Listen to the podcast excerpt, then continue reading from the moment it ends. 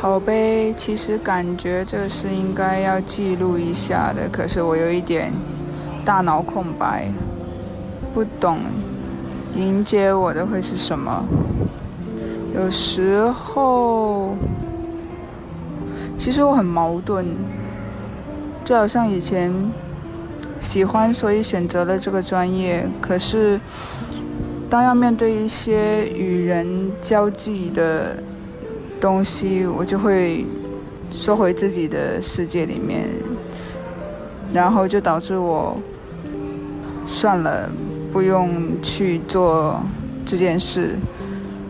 的心态一直在自己的脑海中。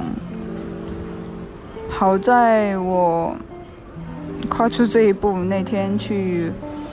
询问了 DJ 克明。去年我看到的《给爸爸》那首歌的 MV，然后就非常快速度的，到现在要去到录音棚里面去重新录制我给妈妈的那首歌。当初一直有想法要重新录制，当然也有想过自己在。制作室里面就自己唱，自己重新混音。可是我知道这不是我擅长的那一块。就算其实是曾经学过这个专业，但是我知道我们其实没有放心思去研究，嗯，如何才可以做到好的混音，特别是音乐方面的。所以这可能是我之后想要让自己勇敢跨出的。一步，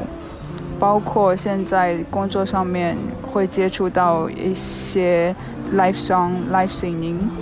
我会想要突破自己心里比较害怕的东西，嗯，去真的去投入到我自己觉得喜欢的事情，特别也是，哇，这个讲起来有一些伤感，就是我会觉得说。我做这件事情是，我可能距离我的偶像卢凯彤最接近他的那个部分，就是我好好的去做这件事，去学习，去积累，去尝试，不要害怕，然后投入到音乐当中，然后也不要害怕自己的思想上的瓶颈会限制到自己。哇，讲到有一些伤感，但是我觉得这是一股内心的比较有力量的东西在支持着我。OK，要继续做心理建设，准备去录音。